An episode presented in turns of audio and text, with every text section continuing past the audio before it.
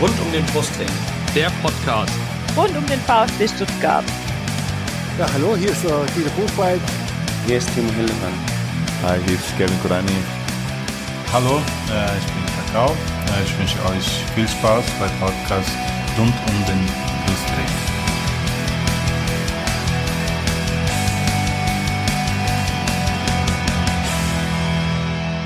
Herzlich willkommen zum Podcast rund um den Brustring. Mein Name ist Lennart.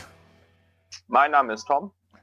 Und dies ist Folge 70 des Podcasts rund um, rund um den Brustring. Tom, ich habe mich gerade schon ein bisschen erschreckt bei deiner Stimme. Wir haben uns so lange nicht mehr gehört. Äh, das Thema heute. Es ist sehr krass. das Thema heute ist nicht nur das Podcast-Comeback von Tom nach, ich muss noch mal gucken, wie vielen Folgen, sondern Natürlich das letzte Spiel des VfB Stuttgart, das 3 zu 1 am vergangenen Wochenende gegen Dynamo Dresden. Und wie in den letzten Folgen auch, haben wir uns dazu einen Experten eingeladen, sozusagen einen Gast aus Dresden, Jens Umbreit. Er ist, äh, ich weiß nicht, ich habe das einfach so aufgeschrieben, auf jeden Fall Dynamo-Reporter bei Radio Dresden. Bist du auch Dynamo-Fan, Jens? Und so, hallo erstmal. Hallo erstmal. Ja, irgendwie Hi. gehört das alles irgendwie zusammen. Guten Tag in die Runde, freue mich dabei zu sein. Äh, ja, äh, ich bin äh, Sportreporter, kommentiere seit vielen, vielen Jahren die Spiele von Dynamo Dresden und äh, ich bin noch länger Fan des Vereins. Natürlich muss man äh, das Journalistische und das Fan-Dasein dann hin und wieder auch mal trennen und das gelingt einigermaßen. aktuell natürlich keine ganz einfache äh, Zeit für das Fanherz von mir und ja, das schlägt schon relativ laut. Ja, das glaube ich. Ja, da kommen wir äh, gleich drauf, weil die, das Spiel von der letzten Woche hat ja dein Fanherz nicht unbedingt äh, erfreut, sondern eher das Gegenteil. Äh, auf Twitter ist er zu finden unter Jens Umbreit. Äh, und äh, Jens, bevor wir dann auf das Spiel kommen, wollen wir natürlich zuerst dich näher kennenlernen. Ich habe mal auf dein Twitter-Profil geschaut, du wurdest mir empfohlen von einer, äh, einem anderen Dresden-Fan und da steht drauf, Radio ist meine Faszination, Schwarz-Gelb meine Leidenschaft. Erzähl doch mal gerade, wie bist du zum Radio gekommen, wie, wie bist du zu Schwarz-Gelb, dass sich hier natürlich nicht auf Dortmund bezieht, sondern auf Dresden ähm, ähm, gekommen und wie verbindest du das Ganze miteinander? Du hast ja eben gerade schon ein bisschen angesprochen. Also ich sag mal so, ich habe in unterschiedlichen Sportarten, das hat jetzt nicht unbedingt mit der schwarz-gelben Farbe zu tun, äh, mhm. aber es ist dann so, da haben die Dinge haben sich so zusammengefügt, dass ich Vereine sympathisiere, die halt die schwarz-gelben Farben haben.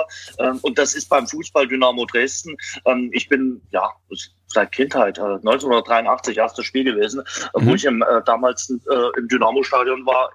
Gerade der frühen Geburt durfte ich auch noch Europacup-Spiele äh, mit Dynamo Dresden erleben. Der Verein hofft ja, dass er irgendwann noch mal das hundertste Europacup-Spiel feiern und zelebrieren kann. Und äh, wer gesehen hat, was im Pokal, äh, in der Pokalrunde gegen Hertha BSC abgegangen ist, der kann sich ungefähr vorstellen, was da hier äh, rund um den ganzen Verein abgehen würde, wenn der nochmal europäisch spielen würde. Mhm. Und zum Radio bin ich gekommen, unmittelbar nach dem Abitur. Äh, Radio hat mich immer fasziniert, war ein geniales äh, und ist ein geiles Medium. Und ähm, ja, äh, diese Radioreportagen haben mich wirklich immer begeistert. Und äh, unmittelbar nach dem Abitur habe ich mich beim hiesigen Sender beworben, wurde für ein Praktikum angenommen und habe dann die ganz normale Laufbahn, Volontariat und Pipapo gemacht, bin mhm. durch die ganzen Redaktionen gegangen. Und neben dem Studium habe ich auch immer weitergearbeitet beim Radio und bin dann irgendwie jetzt äh, dort geblieben und bin glücklich. Sehr schön, sehr schön, sehr schön. Ja, du machst ja nicht nur äh, Radio, ähm, sondern du machst auch einen Podcast. Ähm, der heißt Rasengeflüster und den nimmst du, was, was ich äh, außergewöhnlich finde, mit einem aktiven Fußballspieler auf nämlich Sebastian Schuppan. Der ja. war, der war, glaube ich, sogar genau. schon mal im Rasenfunk zu Gast, der, der Sebastian. Auf jeden Fall, äh, der spielt bei den Würzburger Kickers gerade. Ähm, wie ist es dazu gekommen? Mit Sebastian habe ich äh, trotz seines Abschieds aus Dresden immer so losen Kontakt gehalten und ich wusste äh, bei Schuppi äh, durch die Folge, die er beim Rasenfunk abgeliefert hat, aber auch äh, schon davor, dass er so Podcast-affin ist. Und wir haben uns dann mal zusammen telefoniert, haben länger äh, gesprochen. Ich wusste, er wollte einen Podcast aufsetzen. Bei mir war es wirklich schon über zehn Jahre der Gedanke, Mensch, einen Podcast müsstest du mal machen. Und ähm, getrieben auch so, weil ich viele Podcasts aus den USA höre. Ähm, und dann haben wir uns zusammengetan und haben gesagt, was hältst du, wenn wir es zusammen machen? Dann haben wir ein bisschen überlegt und unterschiedliche Namen durchgegangen. Manche waren schon vergeben. Also lange Geschichte. Und äh, dann haben wir vor anderthalb Jahren, also im Sommer 2018 gestartet und sind jetzt glücklich. Also freuen uns. Und äh, ihr könnt gerne mal reinhören. Äh, uns gibt's immer montags. Äh, da gibt's eine frische Folge. Und wir analysieren so ein bisschen das ganze Wochenende, erste, zweite, dritte Liga, was sonst noch anfällt, US-Sport. Und haben da großen Spaß und natürlich, ich muss es so sagen, die Expertise von Sebastian, der wirklich noch im aktiven Fußball mittendrin ist, der zweite Liga gespielt hat, dritte Liga, erste Liga, also alles durchgegangen ist, ähm, das, darauf lege ich immer schon großen Wert und das ist echt interessant, was man da für einen Einblick bekommt ins aktuelle Fußballgeschäft. Ja, das ist echt cool, weil also ähm, wir hatten ja jetzt gerade im Rasenfunk gab es ja jetzt gerade die Folge mit Holger Bartsch, die sich natürlich auch alle VfB-Fans sehr interessiert genau. angehört haben und es ist immer interessant, äh, mit aktiven Profis, auch mit Ex-Profis, aber auch mit aktiven Profis zu sprechen. Die einen haben mehr zu erzählen, die anderen weniger, wie das halt bei anderen allen, allen anderen Menschen auch ist. äh, aber auf jeden Fall ein sehr interessantes Format. Ähm, absolute äh, Abonnier- und Hörempfehlung an dieser Stelle an unsere Hörer, weil es geht ja nicht nur um Dynamo Dresden, sondern um, um Fußball im Allgemeinen und Sport. Ja, sehr schön. Ähm, Tom, du erinnerst dich vielleicht noch, wir haben immer drei Fragen an jeden Gast. Ich muss das halt so ein bisschen, ich muss dem Tom heute so ein bisschen viel sagen, weil er so lange nicht mehr dabei war. Ähm, Willst du, willst du mir die Fragen auch nochmal stellen, wie beim ersten Mal? nee, st äh, stell die doch mal unserem Gast. Wir machen noch mal, wir nehmen noch, noch mal eine Sonderfolge mit dir auf, äh, um dich unseren Hörern nochmal vorzustellen. Ja, okay. Äh, ja, lieber Jens, du hast es ja schon ein bisschen angeschnitten, bist schon lange dabei. Kannst du dich denn noch an das erste Spiel im Stadion erinnern? War das überhaupt in Dresden? Ja, das war in Dresden. Damals mit meinem Papa 1983 im August. Dynamo Dresden spielte gegen den FC Karl-Marx-Stadt. Jetzt wird der eine oder andere bei euch in der Region sagen, Karl-Marx-Stadt, was ist denn das? Noch nie gehört. Ja, äh, die haben sich ja dann äh, im, im Zuge der Wende umgenannt, wieder in Chemnitz. Und äh, ja, das gab damals einen 2 zu 1 Sieg. Und äh, seitdem hat mich die Faszination Stadion nie mehr losgelassen. Also das war richtig toll. Auch wenn es nur ein Samstagnachmittagsspiel in der DDR-Oberliga damals gewesen ist, aber mich hat das komplett weggeflasht. Fußball ist Fußball, war das, ne? War das da dann auch schon, war das auch schon so krass damals mit äh, den Fans und so? Wahrscheinlich noch nicht, oder? Nein, nein. Wird voll gewesen oder war Nein, voll nein, noch nicht, oder? noch nicht. Ja, ja, es war voll. Also die auch die äh, Spiele in der DDR von Dynamo Dresden waren die Spiele, die äh, am bestbesuchtesten waren. Also so äh, 26, 28.000 Zuschauer hattest du eigentlich immer grundsätzlich. Mhm. Und Europacup-Spiele waren Festtage. Da haben die Menschen wochenlang ab angestandene haben sonst was dafür gegeben, um so eine äh, Europacup-Karte äh, zu bekommen. Und natürlich äh, damals legendär dieses Halbfinale. Dynamo Dresden stand ja nur einmal im Halbfinale eines Europacups damals gegen den VfB mhm. Stuttgart mhm. im äh, April 1989. Ich nenne es so gerne aus VfB-Sicht natürlich die Allgöwer Festspiele, weil der in beiden Spielen getroffen hat und dafür gesorgt hat, dass der VfB ins Finale eingezogen ist, zum Ungunsten von Dynamo. Ähm, aber das, da wollte jeder dabei sein und äh, Karten waren da wirklich super heiß gehandelt und äh, ja, das waren, waren spektakuläre Erlebnisse. Ja, das glaube ich. Klingt so, als müsste man mit dir mal eine, eine, eine Folge über den DDR-Fußball machen. Das ist, glaube ich, spannend. Oder habt ihr, habt ihr sowas schon mal gemacht? Wir selbst haben darüber noch nichts. Also Sebastian ist ja viel jünger als ich. Also der ist ja zehn Jahre jünger. Der, der hat zum Beispiel die Wende. Wir haben ja 9. November in dieser Woche sind wir sehr, sehr glücklich. Ich bin wirklich Gott froh, dass es in der Liga jetzt ein Spiel äh, Dresden gegen Stuttgart gibt und wir da nicht mehr groß nachdenken müssen, sondern es gibt's einfach mhm. und äh, wir uns nicht im Europacup äh, sehen, sondern eben in der Liga. Wir würden es uns natürlich alle wünschen in der Bundesliga, aber zweite Liga ist dann eben aus Dresdner Sicht okay. Der Schwabe sagt sicherlich, naja, könnte schon die Bundesliga sein, aber das ist doch einfach geil. Und äh, die, dieser, dieser, dieser Mauerfall ist doch immer noch eins der schönsten Ereignisse in der jüngeren deutschen Geschichte, was es gegeben hat. Und wie gesagt, ich bin immer noch sehr, sehr gerne dort äh, drüben unterwegs und äh, freue mich, wenn ich Spiele in München, Hamburg, Stuttgart oder Dortmund sehen kann. Und äh, das ist das Normalste der Welt. Ja. Das Wort zum Sonntag. So, weiter mit den Fragen. Dein erstes Trikot. Mein erstes Trikot ähm, war auf jeden Fall ein gelbes Trikot. Jetzt müsst ihr euch wieder DDR-Zeit vorstellen. Junger Steppke, da gab es zwar gelbe Sporttrikots. Meine Mutter musste mir dann das Emblem von Dynamo Dresden draufnähen. Das hatte natürlich noch keinen Spielernamen, das wäre zu schwierig gewesen.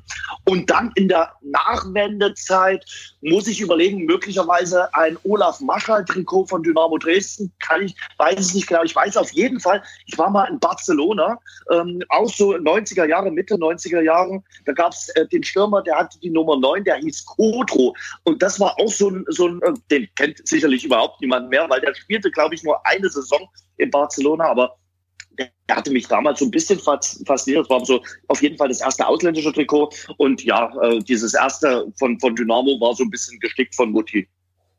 Cool. Cool, ja. Das ist auf jeden Fall eine coole Story. Ähm, dein Platz im Stadion. Hast Oben auf der Pressetribüne. Oben auf der. Pressetribüne seit, seit vielen, vielen Jahren. Wobei ich sagen muss, äh, dass ich gerne mal ein Spiel im K-Block, also in unserem Mhm. Fanblock äh, sehen würde. Das ist mir äh, seit dem Stadion, äh, seit dem Neu das neue Stadion oder seitdem das Stadion umgebaut ist, noch nie vergönnt gewesen. Früher war ich da schon mal, aber seitdem ich jetzt den Verein journalistisch begleite, sitze ich eben oben auf dem schönsten Balkon von Dresden, wie ich ihn immer so schön nenne, weil da ist ja ganz, ganz oben sitzen wir, aber wir haben wirklich einen geilen Blick, muss man einfach mal so sagen. Ich wollte gerade vorstellen, das Meckern auf hohem Niveau. Nein, also, da gibt's kein Meckern. Also dort oben zu sitzen, ist einfach schön. Und, und Fußballspiele zu kommentieren, auch wenn es momentan wenig Spaß macht, aber es ist immer noch die äh, Sahne auf der Torte. Wa- Was, was für eine Überleitung, weil es für dich gerade weniger Spaß macht. Lenny, wirst du auf das Spiel eingehen? Ja, genau. Und gleich die Frage, warst du denn äh, auch in Stuttgart am, am letzten Wochenende? Klar. Sehr Das sind dann die schönen Tage, wo, wo man sagt, okay, man steht früh um halb sechs auf, weiß wirklich, hm, warum der Wecker klingelt, weil er muss auf jeden Fall zweimal klingeln. Man verdammt ihn, fährt dann nach Stuttgart und liegt nach vier Minuten äh, hinten und darf die, der Heimatstation melden, okay, Dynamo liegt schon wieder 0 zu 1 hinten. Das macht dann äh, nur bedingt Spaß. Und man Mhm. ist dann abends um, um, um zehn oder um halb elf wieder zu Hause in Dresden und denkt sich, ach, was für ein prima Tag. Ja, ja, ja. Ja, schön. Ähm, dann, wenn du schon das 1 angesprochen hast, ähm, dann blicken wir doch jetzt mal aufs Spiel und äh, würden, uns würde natürlich zuerst mal Ja. die, das Spiel aus deiner Sicht ähm, interessieren. Wie hast du das Spiel gesehen? Naja, ähm, natürlich waren alle geflasht in äh, Dresden von diesem Pokalspiel in Berlin. Äh, 70.000, äh, rund 35.000 Dynamo-Fans. Und das war natürlich trotz des Ausscheidens ein Adrenalinschub für den gesamten Verein. Alle waren heiß, auch jetzt auf Stuttgart, aber alle wussten, Berlin ist eine Ausnahme, ist so ein Spiel für sich und äh, Stuttgart ist dann wieder äh, Liga-Alltag. Ich habe es jetzt neulich immer mal so schön beschrieben. Also ich, ich sag mal, äh, Berlin war so ein bisschen der Ausflug ins Drei-Sterne-Restaurant. Und der Alltag für Dynamo heißt aber Kantinen essen. Ja, das, Stadion in Stuttgart ist eine sehr, sehr schöne Kantine, aber für äh, Dynamo Dresden ist halt momentan ein bisschen Schmalkost äh, angesagt. Und wenn du nach vier Minuten 0 zu 1 zurückliegst, dann ist natürlich alle Pokal-Euphorie erstmal über den Haufen geworfen und dann weißt du, hi, jetzt sind wir wieder im, im Liga-Alltag. Und ähm, ja, danach hatten sie ja die, die, die, Ausgleichschance von Kone, die ja so ein bisschen versemmelt, diesen, diesen Schuss von äh, Janis Bonic. Aber ich fand, gerade in der ersten Halbzeit hat der VfB Stuttgart gezeigt, warum er ein Aufstiegskandidat ist und das nicht zu Unrecht. Ähm, da haben sie sich auch so ein bisschen befreit von den äh, drei Liganiederlagen, äh, die es zuvor gegeben hat. Und das hat mir schon richtig gut gefallen. Mhm, ja.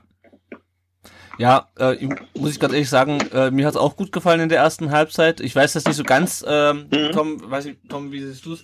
Äh, lag das an der Stärke des VfB oder an der an der äh, Schwäche von Dynamo? Weil ich hatte irgendwie so ein bisschen das Gefühl, der VfB hat es relativ einfach vorne durchzukommen äh, gegen die Dresden Abwehr, egal ob das Ja. mit langen hohen Bällen war oder ob sie sich halt wie bei dem 2-0 dann so durchkombiniert haben. Ähm, wie fandst du's, Tom? Ja, ich, ich glaube, das war schon ein bisschen beides. Ich meine, ich habe das Spiel übrigens äh, ironischerweise nicht live gesehen, sondern im Stau äh, vor Dresden äh, an, an, an, oder mit, miterlebt. Äh, ich war das Wochenende mit bei meiner Freundin in Brandenburg oben. Äh, aber das war nur so als äh, Fun Fact am Rande. Ähm, es war schon beides. Also ich meine, Dresden ist sicherlich jetzt nicht der Top-Kaliber in der Liga. Ähm, und wir haben es, glaube ich, auch endlich einfach mal wieder ganz gut gemacht in der ersten Halbzeit. Also ich habe jetzt im Real Life äh, nicht alles geguckt, aber was ich gesehen habe, finde ich schon. Also ich meine, wir hatten ja dann nochmal zwei Dinge, die dann zurückgepfiffen äh, werden. Also in der ersten Hälfte ging dann schon äh, einiges meiner Meinung nach und das, da haben wir schon richtig gut gemacht und das lag durchaus an uns. Ähm, ja, und Dynamo ist halt, ja, bis auf einzelne Chancen. Ich, das war die eine von Kone und sonst so großartig zwingen, das war da, glaube ich, nicht in der ersten Hälfte, oder?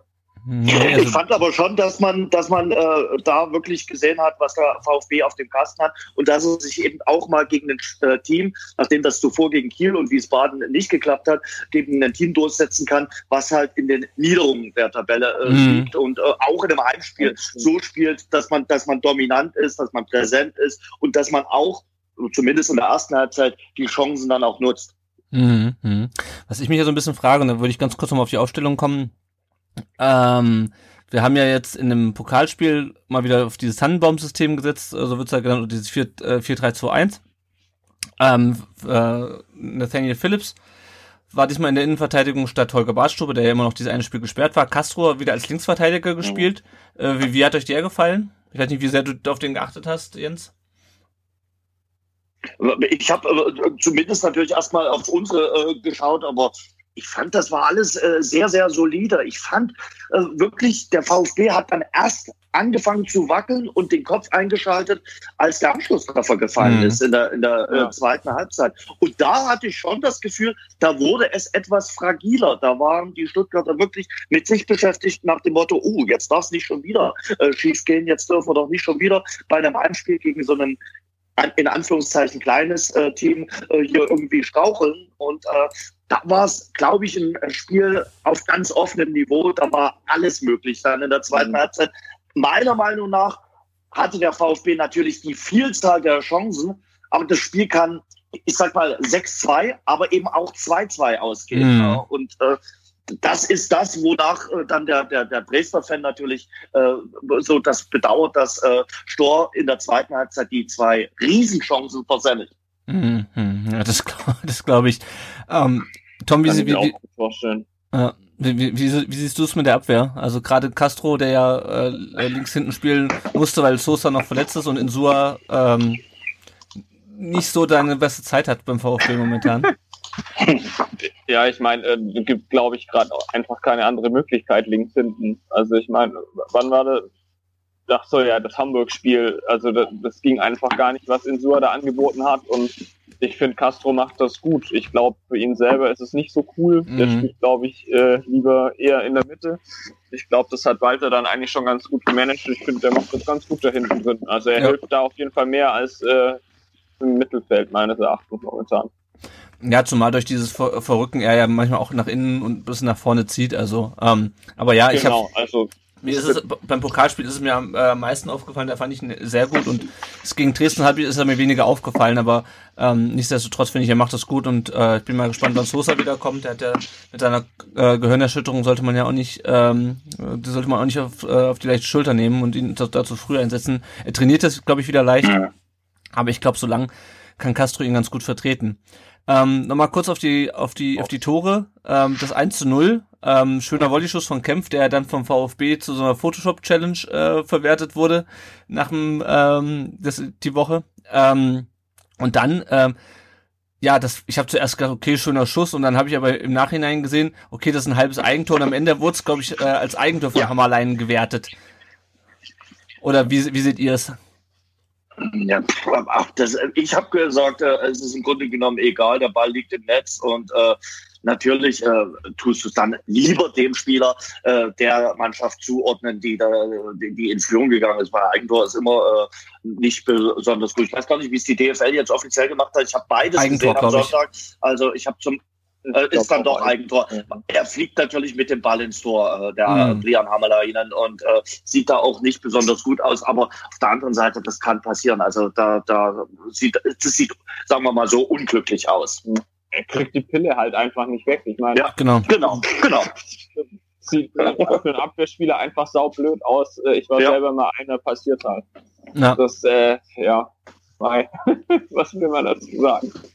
Was mich ja sehr gefreut hat, ist tatsächlich das 2-0 von Askar Shiba, dass der Kerl endlich mal die Kiste gemacht hat und dann ja. auch schön abgegangen ist. Das, äh, das war einfach aus VfB-Sicht sehr schön. Das, das Wird jetzt Vater, oder? Ja, genau. Auch, ja, genau. Also da das hat den Push gegeben. Zu laufen. Äh, mhm. ja, ich, ich, ich war mir auch nicht sicher, ob er den Ball behalten wollte oder ob er das, äh, die Schwangerschaft seiner, also ob er seine Frau grüßen wollte. Wahrscheinlich beides.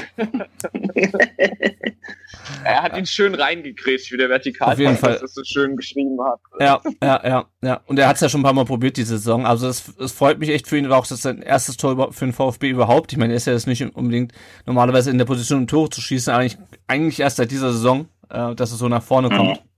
Und ich fand auch schon kombiniert. Also das fand Aber er war mit einer der stärksten am, am Sonntag. Ja. Das fand ich auch. Also, äh, der hat ja, hat ja noch die Chance, das zweite Tor zu machen. Das wäre dann vielleicht ein bisschen zu viel des Guten gewesen.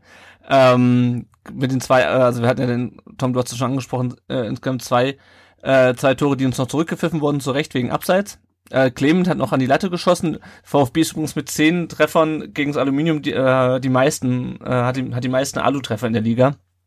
Äh, was ich auch schon ein bisschen bezeichnend finde. Ähm, denn äh, unsere Chancenverwertung war ja dann auch in diesem Spiel, äh, vor allem in der zweiten Halbzeit wieder ähm, unterirdisch teilweise. Äh, aber nochmal das, was Jens gerade angesprochen hat, äh, dieser Elfmeter nach der, äh, nach der Halbzeit direkt. Ähm, also für mich war es war es ganz klar ein Elfmeter. Also es wurde ja dann noch über diskutiert, ob es irgendwie vor der hinter der Linie war. Äh, und ähm, das Allergeilste, was mich eigentlich am meisten aufgeregt hat in dieser Szene, war der Schiedsrichter, der erstmal weiterlaufen lässt und dann, also zumindest war das so meine Empfindung, dann erstmal wartet, ob vielleicht, ob sich vielleicht der, der VAR meldet. Ähm, aber so dieses, dieses Verhalten irgendwie, ich pfeife erstmal nichts und wenn was gewesen ist, dann wird sich schon der, wird sich schon der Videoschiedsrichter melden. Habt ihr das auch so gesehen? Mm, Ich, Ja, bitte. Tom, mach du erstmal? Ja, Tom, nee, erstmal du. Ich habe es ehrlich gesagt nicht mal mehr so richtig im Kopf. Also ich wollte auch nur sagen, dass es für mich ein klarer Foul-Elfmeter war und dass es äh, generell meines Erachtens zur Unsitte geworden ist, seit es den Videoschiri gibt, dass äh, Schiedsrichter einfach äh, viele Dinge laufen lassen, wo ich mich frage, ey, ja, äh, ja, ich verstehe das schon.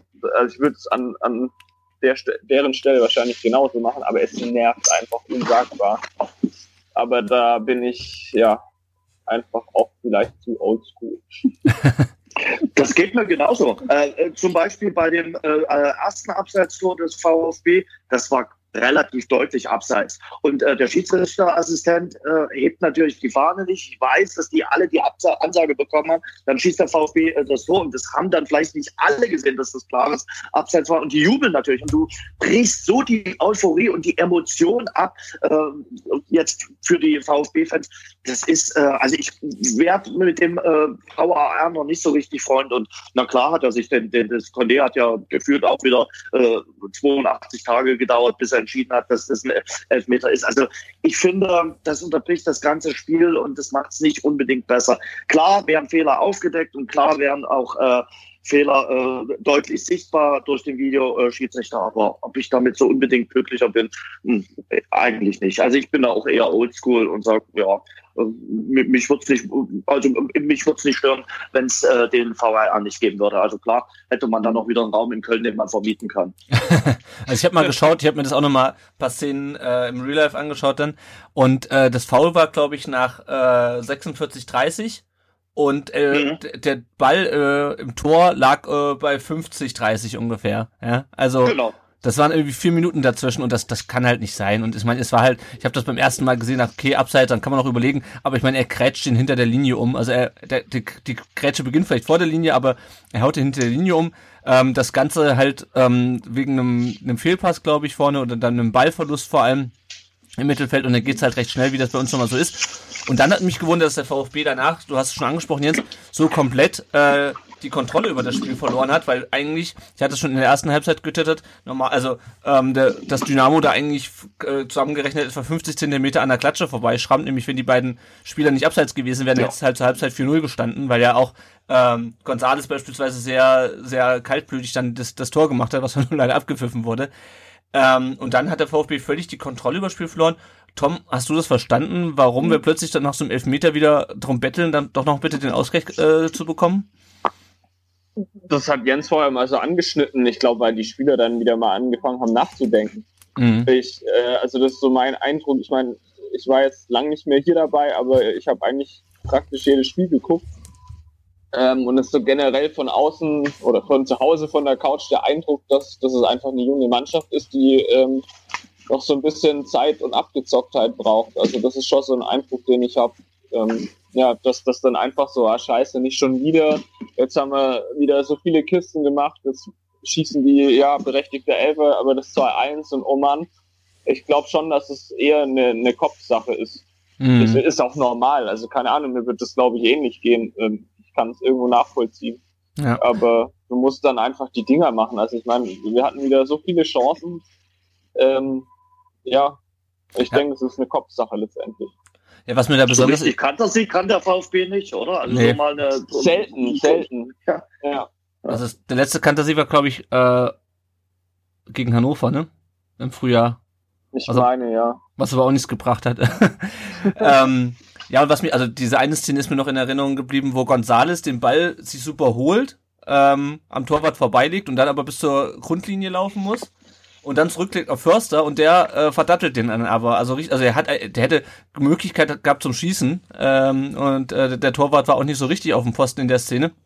Äh, aber er verdattelt ihn dann an den Mitspieler und äh, bei so Spielen ja. frage ich mich dann am Ende, haben wir jetzt Glück gehabt oder Pech? Ja, also haben wir Glück, dass wir, ähm, dass wir nicht noch einen Ausgleich kassiert haben, weil die beiden äh, Chancen, der eine gerade die eine nach dem Fehlpass in der Abwehr, die waren ja wirklich riesig.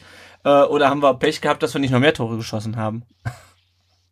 Ja, beides wahrscheinlich. Ja. ja Förster war also, eben so gut gegen Dresden, hatte ich den Eindruck. Aber im Endeffekt gewinnt, gewinnt der VfB verdient. Also das muss man eigentlich äh, feststellen, ja. auch wenn man alle Chancen zusammenzählt. Ähm, es wäre sicherlich nicht äh, vollkommen aus der Luft gegriffen, wenn dann Dresden dann noch den Ausgleich äh, gemacht hätte.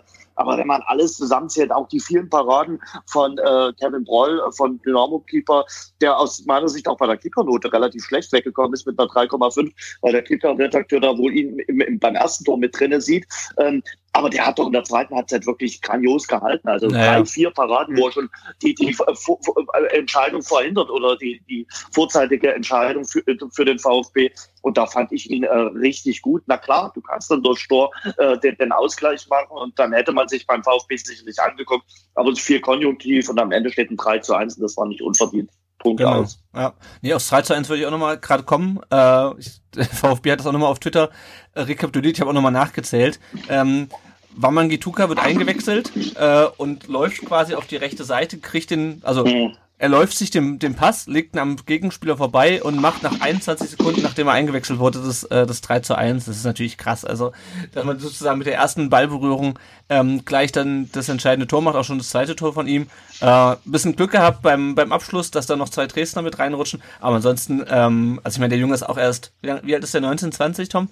Sowas um den Dreh. Äh, ich finde Irgendwas in der Ecke, ja, ich weiß es gerade nicht auswendig. Ja, ich meine, es ist natürlich krass, dass du so jemanden halt von der Bank noch bringen kannst. Und wir hätten ja noch Gomez da sitzen gehabt, ne? Ich meine, der ist zwar ist auch nicht gerade auf der Höhe seines Schaffens, aber halt ist halt Mario Gomez, ne? Also deswegen, ja, das war schon krass und äh, für mich auch sehr erleichternd. Ähm, was noch so ein bisschen untergegangen ist, ist, dass Wataru Endo endlich zu seinem Debüt gekommen ist. Der wird dir wahrscheinlich nichts sagen, Jens. Das liegt daran, dass er den meisten VfB-Fans auch nichts sagt. Äh, der ist nämlich gekommen im Sommer, hat aber bisher noch keine Minute gespielt äh, und hat seine Sache eigentlich ganz gut gemacht. Hat, glaube ich, noch einen Torschuss vorbereitet. Ne? Wenn ich das, ich habe es nicht mehr so ganz ähm, im Kopf. Ja, ich äh, glaube. Ja, aber hat äh, ansonsten, denke ich, ganz gutes äh, Debüt gehabt. Ja, ähm, ich denke, das ist ein gutes, gutes Fazit zum Spiel, Jens, dass der VfB es verdient gewonnen hat. Ich meine, wir finden irgendwie in dieser Saison bei jedem Spiel so ein bisschen was ähm, zu meckern, äh, weil halt, wie du schon gesagt hast, so richtig hoch gewinnen können wir nicht. Es geht auch nicht unbedingt gegen jeden Gegner. Äh, aber ich denke, unterm Strich kann man auch nach der Woche, die wir hatten, eigentlich ganz zufrieden sein mit dem Spiel. Äh, nach diesem grauenhaften 6 zu 2 und den Niederlagen davor im Pokal weitergekommen und dann jetzt das, das wichtige Spiel gewonnen, äh, weil Tom, ich glaube, wenn wir das verloren hätten, dann wäre die Stimmung wieder äh, Richtung Süden gegangen, oder? Äh, ist ja nicht so gut gewesen auf jeden Fall. Das war extrem wichtig. Also das war wieder kurz vor kurz vor super schwieriges Umfeld. ja, der, auf der Tribüne wurde auch schon ein bisschen gebrodelt in der zweiten Halbzeit, als dann die Chancen nicht gemacht ja, ja. wurden. Als es 2-1 stand, äh, da war, waren einige schon wieder ein bisschen äh, unzufrieden mit dem, was der VfB da gezeigt hat. Wie gesagt, ich hatte so den Eindruck, sie haben so wirklich 15, äh, 20 Minuten gebraucht nach dem äh, Anschlusstreffer von Dynamo, um selbst wieder ein Spiel äh, zu finden. Aber ähm, das ist ihnen dann äh, gelungen und dann machen sie halt das 3 zu 1. Wenn du so einen wie äh, Silas dann noch äh, einwechseln kannst, dann weißt du schon, welche Qualität du da im Kader hast äh, und äh, dass das schon relativ hoch ist. Und ja, wie gesagt, äh, Christian Fjell hat äh, vor, der, vor dem Spiel in Stuttgart äh, gesagt, er hat gesagt, äh, das ist eine Mannschaft äh, mit Bundesliga-Niveau und die wird auch nächste Saison wieder in der Bundesliga spielen. Ja, das hoffen wir. Äh, wir haben noch ein paar Hörerfragen mhm. bekommen. Eine richtet sich direkt an den Jens. Ähm, er fragt, ich weiß nicht, ob du das beantworten kannst, äh, was haben die Dresdner Fans nach dem Spiel in ihrem Blog verbrannt und warum? Ähm, ich, ich, war dann leider schon äh, unten in der, in der, im, im, im Spielertunnel, also in der Mixzone, mhm. äh, um, um, um Stimmen zu holen. Ich, das kann ich wirklich nicht beantworten, äh, aber die waren äh, sauer. Also das muss man äh, sagen, dass auch was die Spieler so zu berichten wurden, waren die relativ ungehalten äh, über jetzt nicht über die über das Spiel in Stuttgart. Du kannst sicherlich in Stuttgart äh, 1 zu 3 verlieren, aber die Situation ist halt keine gute. Mhm. fünf Liga-Niederlagen in Folge und letzter Platz, neun Punkte Punkte. Hm, es, es gibt schönere äh, Ausgangssituationen, auch vor dem morgigen Kellerduell gegen Wien Wiesbaden. Und äh, ja, deshalb waren die Fans, äh, die haben da ja auch ein ganzes Wochenende wieder geopfert, weil mhm. viele sicherlich schon am Samstag Richtung Stuttgart gefahren sind. Also ähm, für die äh, ist die Stimmung momentan auch ziemlich im A. Punkt, Punkt, Punkt. Ja, es ist halt, glaube ich, jetzt die das ist die vierte oder die fünfte Zweitligasaison in Folge für Dynamo jetzt. Ich hatte es ja, wir hatten ja, äh, ich hatte ja ein paar Fragen vom Spiel geschickt und ich meinte ja, äh, wär, es wäre schon irgendwie äh, eigentlich fast die erfolgreichste Zeit äh, seit der Wende, abgesehen von den, von den Jahren in der Bundesliga für Dynamo momentan, oder? Also, ja, die, das ist ja so, so ein Ding, diese, diese vier Jahre unmittelbar nach der Wende in der Bundesliga vergisst man gerne, dann ist der Verein ja in der Versenkung äh, verschwunden und äh, dann gab es immer mal so Ausflüge in die äh, zweite Liga, aber länger als drei Spielzeiten war Dynamo Dresden nie in Liga 2 und jetzt ist man halt die vierte Spielzeit hm, in okay. Folge in, in der zweiten Bundesliga. Das erste Jahr damals nach dem Wiederaufstieg unter Uwe Neuhaus, das war richtig klasse. Ähm, da konnte man ja auch ähm, in, in, äh, zu Hause gegen Stuttgart 5-0 gewinnen, in Stuttgart ja. 3 zu 3 Ausgleich. Erst ja, kurz, kurz äh, vor dem Schlusspfiff. Und dann die zwei letzten Spielzeiten, die waren aber schon arg krampfig. Da hat man wieder im äh, Tabellenkeller gehangen. Und wenn nicht noch ein Wunder passiert, und so oft passieren Wunder nicht, wird es auch in dieser Saison nicht mehr als Abstiegskampf werden und äh, eigentlich noch schlimmerer Abstiegskampf als in den beiden Spielzeiten zuvor. Mhm. Dann kommen wir noch äh, eine zweite Frage, die sich anschließt vom äh, Texman 1893 bei Twitter. Er fragt, wie ist die persönliche Einschätzung von Jens Umbreit zu Christian Fjell als Trainer? Christian Fjell als Trainer ist, er ist ein junger Trainer. Ähm, er war der Wunschkandidat, äh, dass er irgendwann hier in äh, Dresden das Traineramt äh, übernimmt. Er ist dafür auch aufgebaut worden, ähm, hat zum Beispiel äh, die B-Jugend von Dynamo Dresden trainiert, hat dann seinen Trainerschein gemacht, war ja erstmal, äh, als Uwe Neuhaus äh, beurlaubt wurde, für ein für ein Spiel Interimstrainer. Dann hat er gesagt, nein, ich mache aber meinen Trainerschein zu Ende. Das war auch konsequent. Und hat äh, dann im äh, Frühjahr von äh, Walpurgis übernommen, hat die Mannschaft dann zum Klassenerhalt geführt. Dann hatten viele so die Hoffnung, jetzt wird der nächste Schritt gemacht. Und ja, ein junger Trainer macht sicherlich auch Fehler. Und jetzt ist er in so einem Strudel drin, äh, dass der nicht einfach ist. Denn so Abstiegskampf hat, hat nicht alle auf dem, auf dem Schirm in dieser Saison. Hm. Christian Fjell äh, hat ein klares taktisches System. Ähm, und es ist eben immer die Frage, ob äh, diese Mannschaft zu seinem taktischen System äh, passt. Und äh, ja, ich, ich, weiß auch noch nicht so richtig, ob diese Mannschaft äh, brutal für den Abstiegskampf äh, geeignet ist. Also ob, ob da die Charaktere da sind, das müssen sie mal morgen zeigen. Mhm. Meinst du, dass er, dass sein Stuhl wackelt, wenn ihr, wenn ihr morgen verliert? Weil ich meine, das, ja, das ist ja, ist ja gerade wieder das große Trainerbeben. Ja nicht zusammen, also äh, also ja, das definitiv äh, in äh, Liga 2. Also ist ja schon in dieser Woche einiges passiert. Ähm, ich denke, man wird dann darüber nachdenken. Ob es dann passiert, ähm, ist eine andere Frage, weil natürlich auch Ralf Minge, der Sportgeschäftsführer, so indirekt natürlich auch sein Schicksal an äh, Christian Fell mhm. geknüpft hatte, als der hier installiert wurde. Und es in einer Woche auch eine Mitgliederversammlung bei Dynamo Dresden gibt äh, und wo ein uh. neuer Aufsichtsrat äh, gewählt wird. Also das sind alles spannende Komponenten. Aber der morgige Tag ist äh, schon richtungsweisend. Äh, das ist kein Endspiel, aber ich sag mal so, es ist schon ein Playoff-Spiel für Dynamo Dresden. Mhm. Weil wenn du gegen Wien Wiesbaden, ja, ich sag's jetzt einem äh, Stuttgarter, die gegen Wien Wiesbaden äh, verloren haben, aber wenn du gegen Wien Wiesbaden nicht gewinnst in der jetzigen Situation, ja, gegen wen denn dann? Naja, klar. Wenn ja, du unten rauskommen halt willst, musst du, musst du die schlagen. Und ich meine, sie haben, gegen ja. Hamburg haben sie ja jetzt auch noch in letzter Minute den Ausgleich gemacht. Also die genau. sind auch nicht, die sind auch nicht leicht zu bespielen. Das mussten wir leidvoll erfahren. Gut. Dann haben wir ähm, die andere Frage, die wir hier noch bekommen haben von Super for Heroes. Die möchten wissen, ähm, was wir zum VHR meinen. Da haben wir schon drüber gesprochen. Die dritte Frage, da geht es nicht ums Sportliche. Äh, ein paar Meinungen zum Spiel auf Social Media. Äh, Draft the Penguin äh, schreibt erste Hälfte stark, dann naja, endlich wieder Chancen rausgespielt. Santi und Mangala richtig stark, Gonzo bester RV bis jetzt und der Jürgen Landing schreibt bei Facebook mit Castro auf der Verteidigerposition und mit der Triple 6 Karaso, Askasibar, Mangala sind wir deutlich stärker geworden. Ähm, da haben wir auch schon drüber gesprochen. Ich bin mal gespannt, äh, ob Walter jetzt äh, mehr auf den Tannenbaum setzt äh, oder ob er jetzt wieder zu der Raute zurückkehrt gegen Osnabrück am Samstag.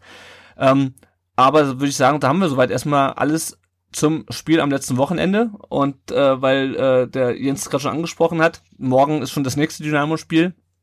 Äh, wollen wir es, äh, wollen wir dich jetzt hier nicht weiter aufhalten ähm, und freuen uns, dass du dir Zeit genommen hast, um mit uns über das Spiel zu sprechen.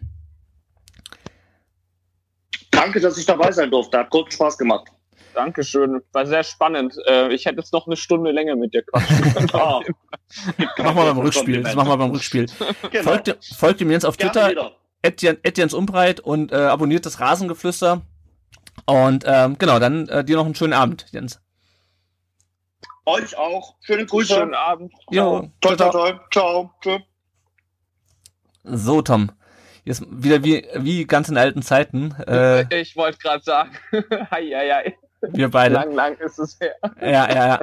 Ähm, genau, also über das Spiel haben wir ges gesprochen mit dem Jens, fand ich auch sehr interessant. Äh, so immer so mal so die Einblicke von den Gästefans. Ja, die bekommt man ja nicht so häufig. Und ähm, ja, dann schauen wir mal, was jetzt am Wochenende ansteht. Wir nehmen das schon, wir nehmen das relativ spät in der Woche auf, ähm, beziehungsweise wir gucken mal, wie es äh, nach dem letzten Spieltag aussah. Wir sind jetzt Dritter. Äh, der HSV hat erfreulicherweise noch, ich habe es gerade schon angesprochen, dieses, diesen Ausgleich gegen Wiesbaden ge äh, gekriegt. Ähm, Bielefeld hat leider gegen Kiel gewonnen, was dazu führt, dass äh, Hamburg und Bielefeld jetzt punktgleich Tabellenführer sind. Äh, und wir zwei Punkte dahinter. Aber immerhin vier Punkte vor Aue, äh, was ja auch mal ganz schön ist, dass wir nach unten ein bisschen Luft haben. Und ähm, ich bin mal gespannt, ähm, wie es jetzt an diesem Wochenende läuft. Ich habe gerade gar nicht auf dem im Blick, gegen wen Hamburg und, und Bielefeld spielen, aber ähm, ich glaube, es sind auch, auch nicht die. Ich glaube, die einen von beiden spielen gegen Kiel. Und ja, bei den anderen weiß ich es gerade nicht. Ähm, Moment, ich guck einfach, ich guck einfach mal kurz. Noch ja, guck mal, ich, äh, ich mache nochmal weiter, ich habe es auch eben schon angesprochen, Nürnberg und Hannover haben einen Trainer entlassen, ähm, jetzt in der Woche vor, dem, vor der Länderspielpause.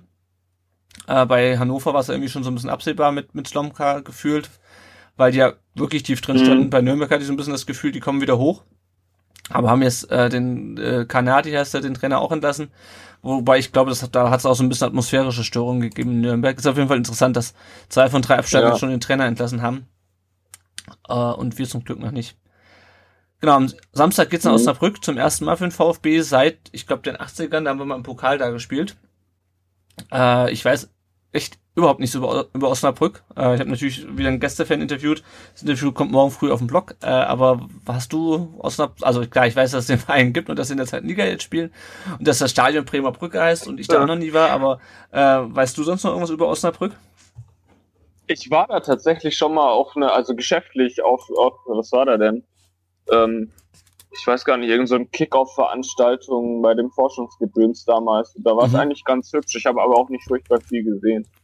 Also ich kann keine Tipps oder so geben.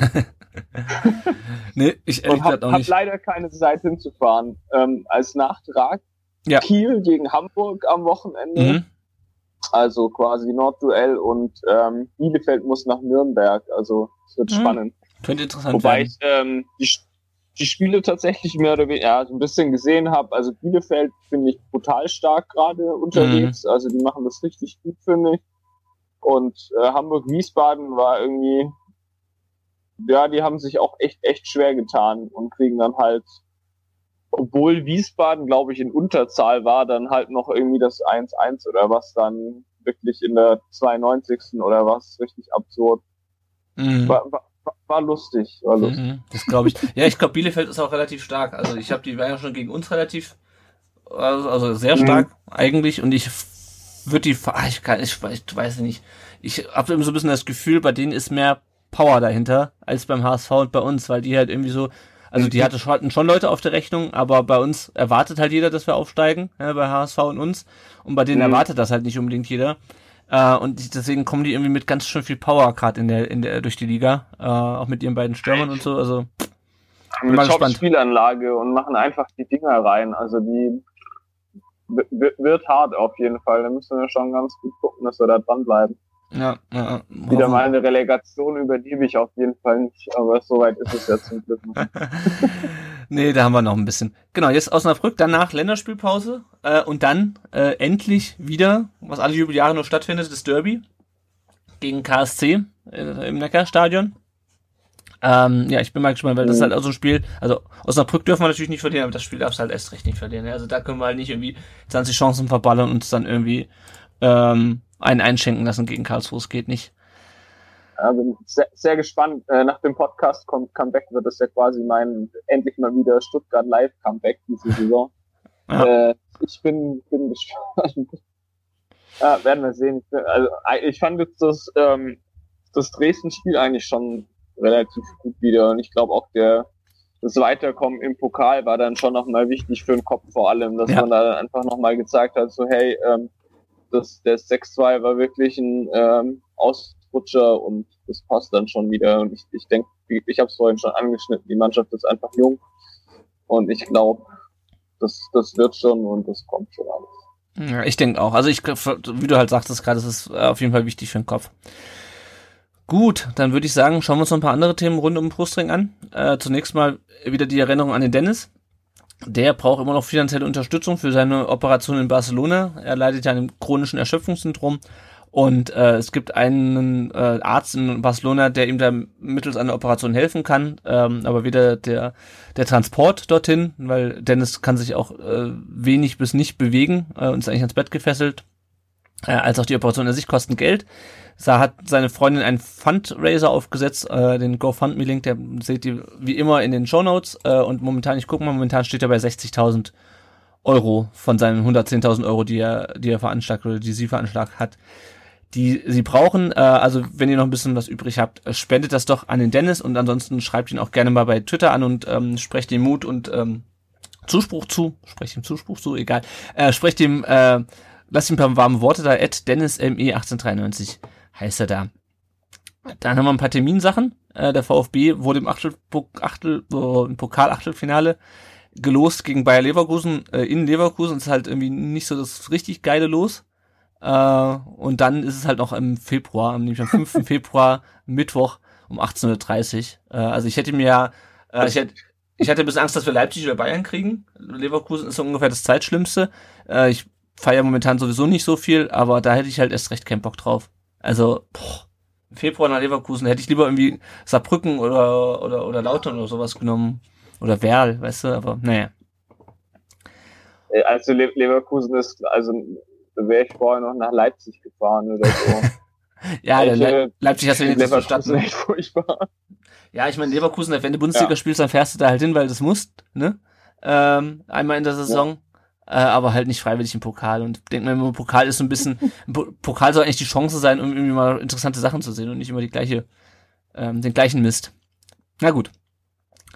Äh, dann sind die ersten drei Spieltage äh, im neuen Jahr terminiert worden. Wir spielen mittwochs äh, gegen Heidenheim, auch um 18.30 Uhr. Ich bin froh, wenn wir aus dieser Liga mit ihren Kackanschlusszeiten wieder rauskommen, ey.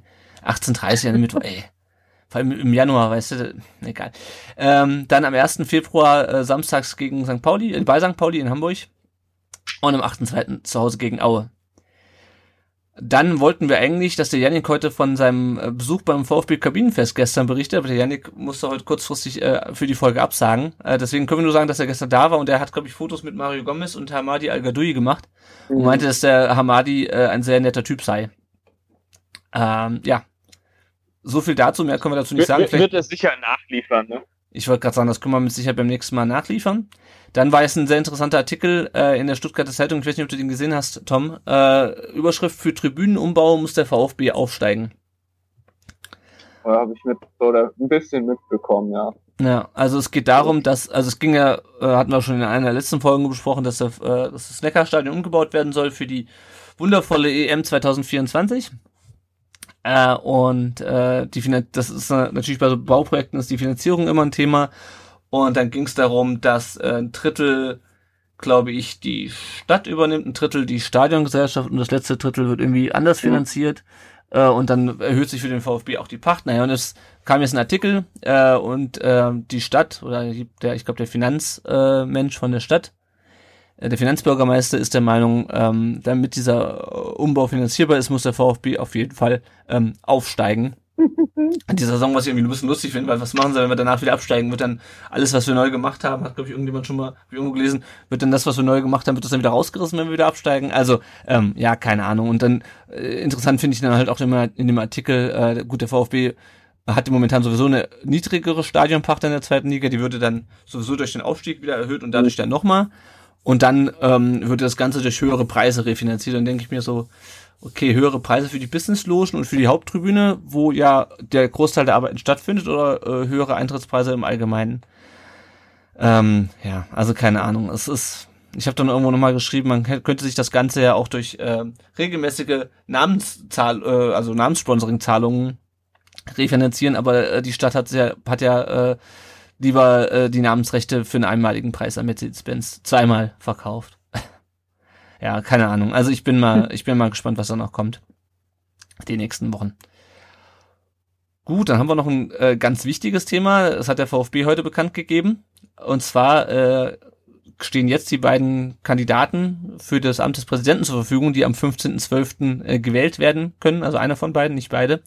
Und zwar sind es Klaus Vogt und Christian Riedmüller. Und dazu haben wir eine Frage bekommen vom Andreas Schwärzle, dem Ed Kaliber 1893 bei Twitter, fragt, da morgen die beiden Präsi-Kandidaten vorgestellt werden, das hat er gestern geschrieben, wer ist euer Favorit? Und da wir es wissen, wer von den beiden, äh, dass beide das ähm, geworden sind, erstmal, was sagst du so zu den beiden Kandidaten?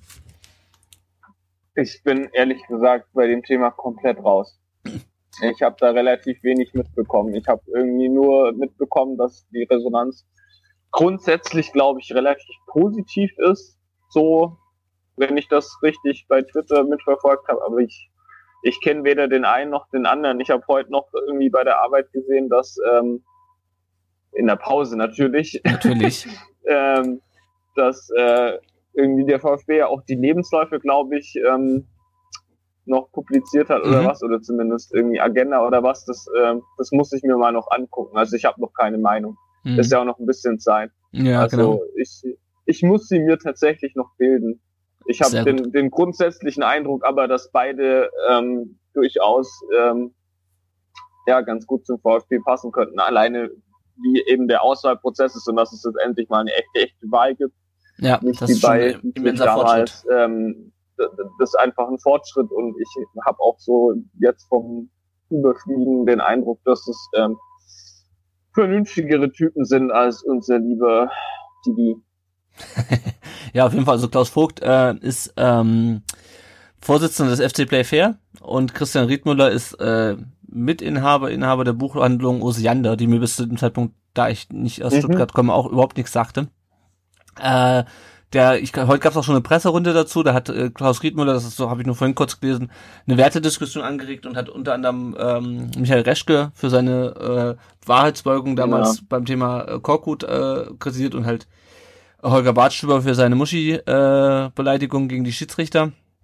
Ähm, ja, ich bin mal gespannt. Es wird aber auf jeden Fall verschiedene Möglichkeiten geben, sich die Meinung zu bilden, lieber Tom. Äh, und eine davon ist, wir hatten es in den letzten Wochen schon angekündigt, jetzt können wir das Geheimnis endlich lüften, die VfB Viererkette. Mhm. Nämlich am 28. November, das hatten wir schon gesagt, um 19 Uhr im SSC, direkt äh, neben dem Neckarstadion.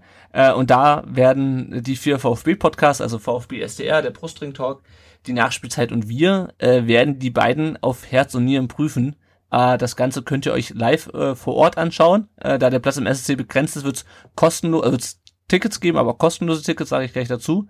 Äh, die Infos dazu kommen äh, noch äh, in den nächsten Tagen. Ähm, ja, aber ich bin auf jeden Fall sehr gespannt äh, auf die beiden und äh, wir hoffen, dass wir da ähm, euch als Podcaster einen guten Service bieten können, indem wir die beiden bisschen befragen. Aber dazu in der Zukunft noch viel mehr.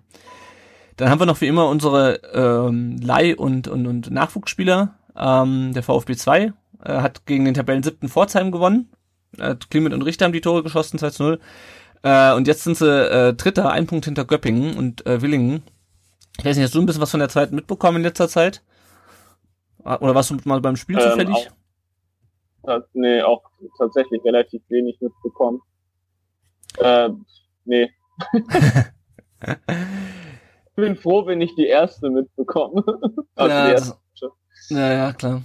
Ähm, dann auf jeden Fall gibt's das am 9. Äh, ein wichtiges Spiel. Ähm, der VfB, die erste hat ja Ende November ihr Derby, die zweite hat's jetzt am 9. November, also übermorgen, äh, nämlich bei den Kickers. Die sind momentan Tabellenfünfter, aber generell läuft es eigentlich für die zweite ganz gut. Jetzt aus den letzten fünf Spielen drei Siege und zwei Unentschieden. Äh, die U19 hat in Kaiserslautern 3 zu 2 gewonnen, sind jetzt Dritter nach zehn Spielen mit 23 Punkten, haben nur einen Punkt Rückstand auf den Tabellenführer. Ähm, haben, spielen jetzt am Samstag gegen Freiburg und das, was bitter ist, ist, dass Jordan Meyer, das ist einer von den beiden Supertalenten, den ich sie mal mit Lilian Eckloff, äh, Jordan Meyer. Jordan Meyer hat sich einen Kreuzbandriss geholt gegen Kaiserslautern und wird jetzt halt, wie das bei so einem Kreuzband, Kreuzbandriss ist, länger ausfallen. Äh, die U17 hat in Augsburg auch gewonnen, also es haben quasi, glaube ich, der VfB diskutiert von der U14 aufwärts haben alle VfB-Mannschaften am letzten Wochenende gewonnen. Ähm, in Augsburg gewonnen, nach zwölf Spielen sind sie jetzt Fünfter. Äh, das, da ist, glaube ich, der Zug Richtung Meisterschaft schon, schon ein bisschen abgefahren. Äh, sind 13 mhm. Punkte hinter Tabellenführer und spielen am Sonntag gegen Unterhaching. Zu den Leihspielern, äh, Ofori, da hatte ich schon gesagt, ist die Saison beendet in den USA. Äh, Erik Hottmann wurde beim 1-0 in Zwickau eingewechselt für Groß Asbach ähm, und Groß Asbach ist nach 14 Spielen äh, 16. von 20, also die stecken auch noch im Abstiegskampf. Äh, immerhin noch vor Lautern, habe ich gesehen. Die sind jetzt, glaube ich, 18. oder, oder 19. oder sowas. Also auf jeden Fall, die stecken richtig tief drin. Recht hin, ja. ja. Äh, Nikolas Natai äh, spielt auch in der dritten Liga bei Rostock. Äh, die haben gegen Jena verloren, gegen den Tabellenletzten. Ähm, da hat er durchgespielt. Rostock ist immer noch Sechster von 20. Äh, dann gucken wir nach Aserbaidschan. Ailton hat beim 0 zu 0 gegen Neftchi Baku durchgespielt und äh, ist weiterhin Tabellenführer mit seinem Verein. Und David Kopacz hat beim 1 zu 1 gegen Piast Klei, also Kleiwitz, ich habe bei Kicker geschaut, ich glaube Kleiwitz ist der deutsche Name, ich äh, kann es auf Polnisch, also ich, ich das heißt glaube ich Gliwice auf, auf, auf Polnisch. Auf jeden Fall wurde er eingewechselt nach ja. 52 Minuten und ähm, sein Verein Gornik Sabsche wurden werden die glaube ich ausgesprochen, ich habe auch schon mal gegoogelt, sind nach 14 Spielen 12. von 16. Pablo Maffeo äh, wurde nach 60 Minuten eingewechselt beim 3 zu 1 gegen Extremadura und hat sich noch eine gelbe Karte in der 90. geholt. Äh, und auch sein Verein Girona äh, ist im Tabellenmittelfeld, sind jetzt 10. von 22 Mannschaften nach 14 Spielen. Und Erik Tommy, ähm, wer hat letzte Woche schon das Ailton-Tor geschossen hat in der Europa League, Erik Tommy, hat im Derby von Fortuna gegen den 1. FC Köln das 2 zu 0 gemacht. Ich habe noch einen Artikel gelesen, irgendwie, dass äh, Funkel ein bisschen mit ihm geschimpft hat, ähm, weil er doch nicht das, also er hat dann halt ein Tor gemacht, immerhin im Derby, und das Entscheidende. Äh, aber bringt wohl nicht ganz die Leistung, die sich Funkel von ihm erwartet. Äh, die Fortuna ist jetzt 13. nach 10 Spielen. Soweit zum. Ja, das Tor war eigentlich ganz geil. Also ich habe das tatsächlich gesehen, Mhm. ähm, das Ding von Tommy, das sah, hat er ganz gut gemacht. Also war ein geiler Konter, schnell unterwegs, ziemlich eiskalt eingenetzt. Also da dachte ich mir auch mal wieder so, ah, könnten wir vielleicht schon mal brauchen. Ja, ja, ja. Er ist ja nur ausgeliehen, aber ich fürchte, der, der wird da bleiben. Na gut, hängt vielleicht ein bisschen davon ab, ob wir aufsteigen. auch, aber, ja. ja. Gut, dann schauen wir noch mal gerade in das Tippspiel rein. Ähm, ich mach mal, ich mache das einfach mal kurz auf. Spontan so, der Bernd 1893 führt mit 137 Punkten vor Tim Boss 1893 mit 131 und Baal Sugor 666 äh, und Wäsche mit 128. Baal Sugor hört sich an wie eine Metalband irgendwie. Äh, Stimmt. ja. So, ihr könnt uns unterstützen, äh, finanziell und äh, anders. Tom, möchtest du das mal übernehmen? Unbedingt, wenn es ums äh, Betteln geht, bin ich. Ja, ihr könnt uns unterstützen und zwar könnt ihr uns bei Patreon mit einem kleinen monatlichen Beitrag finanziell unterstützen. Ähm, davon können wir die laufenden Kosten decken, uns neues Equipment kaufen, die Mikros oder ähnliches oder sparen es auch. Ähm, es gibt Belohnungen. Für alle Neueinsteiger gibt es ein Starterpaket und auch kleine Spenden helfen. Ihr könnt auch gerne per PayPal ähm, uns Geld schicken. Dann würden wir euch auch gerne bitten, uns bei Apple Podcasts zu bewerten. Das hilft uns, ähm, dass andere VfB-Fans uns finden. Rezensionen sind auch immer willkommen, ähm, werden dann hier auch vorgelesen. Sagt weiter, dass es uns gibt, erklärt Leuten, was Podcasts sind. Ähm, ansonsten findet ihr uns äh, beziehungsweise unseren Blog auf rund um den Brustring.de. Ihr findet uns bei Facebook, indem ihr einfach nach rund um den Brustring sucht. Bei Instagram ähm, heißen wir auch rund um den Brustring, Spotify etc. pp. Googelt uns einfach, ihr findet uns bei Twitter at rund um den Brustring. Und ihr könnt uns auch Sprachnachrichten per WhatsApp oder Telegram schicken. und zwar einfach an die Nummer 0157 511 08680. Einfach zum Telefonbuch hinzufügen und ihr könnt, wie ihr das auch mit euren Kumpels gewohnt seid, eine Sprachnachricht schicken. Genau. Die kommt dann auch hier live und in Farbe. Nein, nicht live und in Farbe, live und aufs Ohr im Podcast. Genau. Genau. So, dann sind wir auch schon wieder rum mit der heutigen Folge.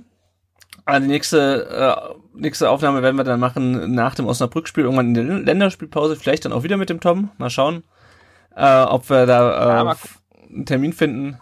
Ähm, Hat Ja, ja schön. wieder der Tom. Sehr gut. Ja, war schön, mal wieder mit dir eine, Aufnahme zu machen, mein Lieber.